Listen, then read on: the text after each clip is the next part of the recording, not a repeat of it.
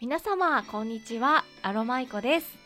え今日はアロマにまつわるエトセトラの聞くアロマではなくって私がこう普段ね主婦としてまあ一人の女性として生活していく中であのちょっと気づいたこととかこれはどうなんだろうっていうようなことをお話しする回にしてみています。今日はタイトルにもあります脱献立難民というテーマについてお話をしていきたいと思います。えー皆様は、えー日々のね献立今日のご飯何にしようかなって考えるのお好きですか？私は、えー数ある家事の中で一番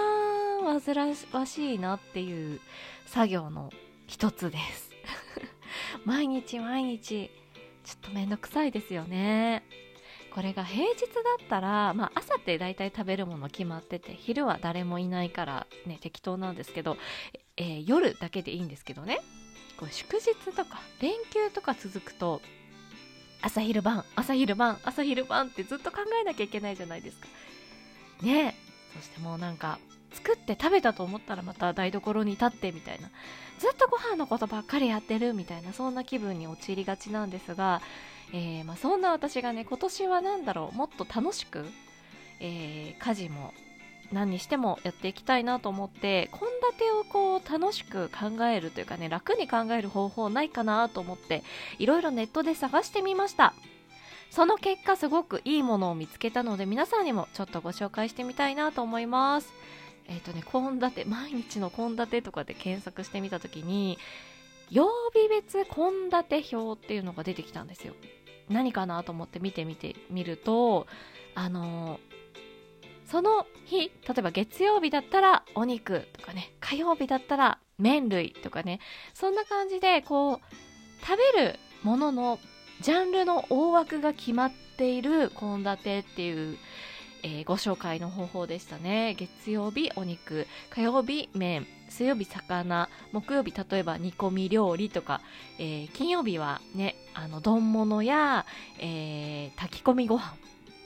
土曜日はホットプレートとか鍋とかね。そんな感じのものだったんですけどあこれいいじゃんと思って、えー早速取り入れてみることにしました。ね肉料理の日がね確かこの表では 2, 2日ぐらいあったんですけどお魚がね好きな方はお魚多めとかさ例えば、まあ、麺ついつい麺ばっかりになっちゃうっていう方は、まあ、麺の日多めとかでもいいんじゃないかなと思います。ねお肉って言ってもほらハンバーグもあればね何がある？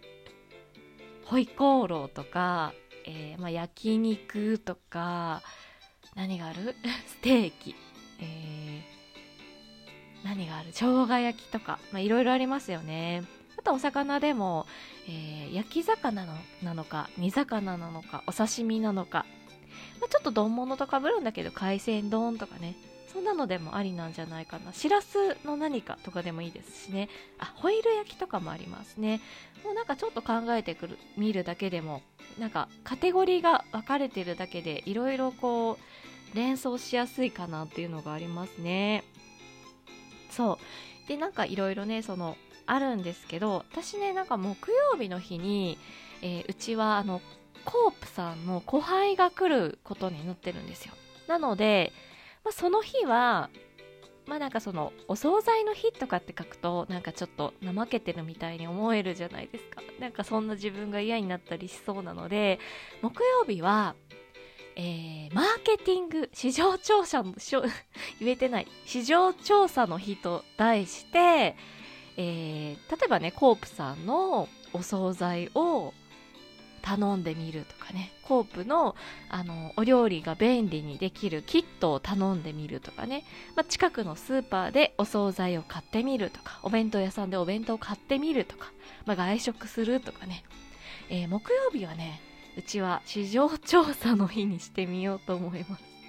ねあの家庭のあの食事の品質向上を 目指してねあのやっぱりどうしても自分だけだとねあの似たり寄ったりになるので、ね、外の知識を取り入れようみたいな日にしちゃおうかなと思ってます。ね、なんかちょっとそう考えると楽になってきますよね。ぜひ皆さんもこの市場調査の日、うまく取り入れていただきたいなと思いますね。あとなんか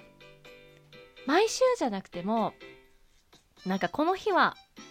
別の家族に料理をしてもらう日とかっていうのを設定してみたりするとそれもそれでいいかもしれませんね。昨日は私は夫に、えー、夕飯をお願いしましてね、えー、関西といえばお好み焼きということでねお好み焼きを焼いてもらいました。ねなんか前ちょっと前まではねなんかもうパパがキッチンに入るのちょっと嫌だったりしたんですけど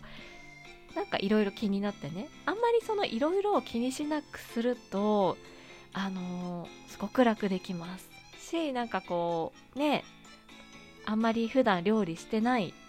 家族にお願いして美味しいとかって言って食べるとあそう？みたいな感じでね結構作ってくれるようになるのでねこれもすごくおすすめです。ねあそういえばなんかこの曜日別献立ってなんか子供のお友達のママさんがなんかこういうのやってるって前話してた気がする。なんかね日々をうまく生活してる方は取り入れてらっしゃるのかもしれませんね。はい、えー、今週から私もこの曜日別献立取り入れてみるんですが皆さんもねもし私と同じような献立難民の方いらっしゃったらぜひこれ取り入れていただくと少し楽になるんじゃないかなと思います、えー、こちらねあの1ヶ月ほど試してみてどうだったかっていうのをまた皆さんにご紹介していきたいなと思います。皆さん一緒に脱献立難民になりましょう えそれでは今日はこの辺で終わりにしたいと思います。アロマイコでした。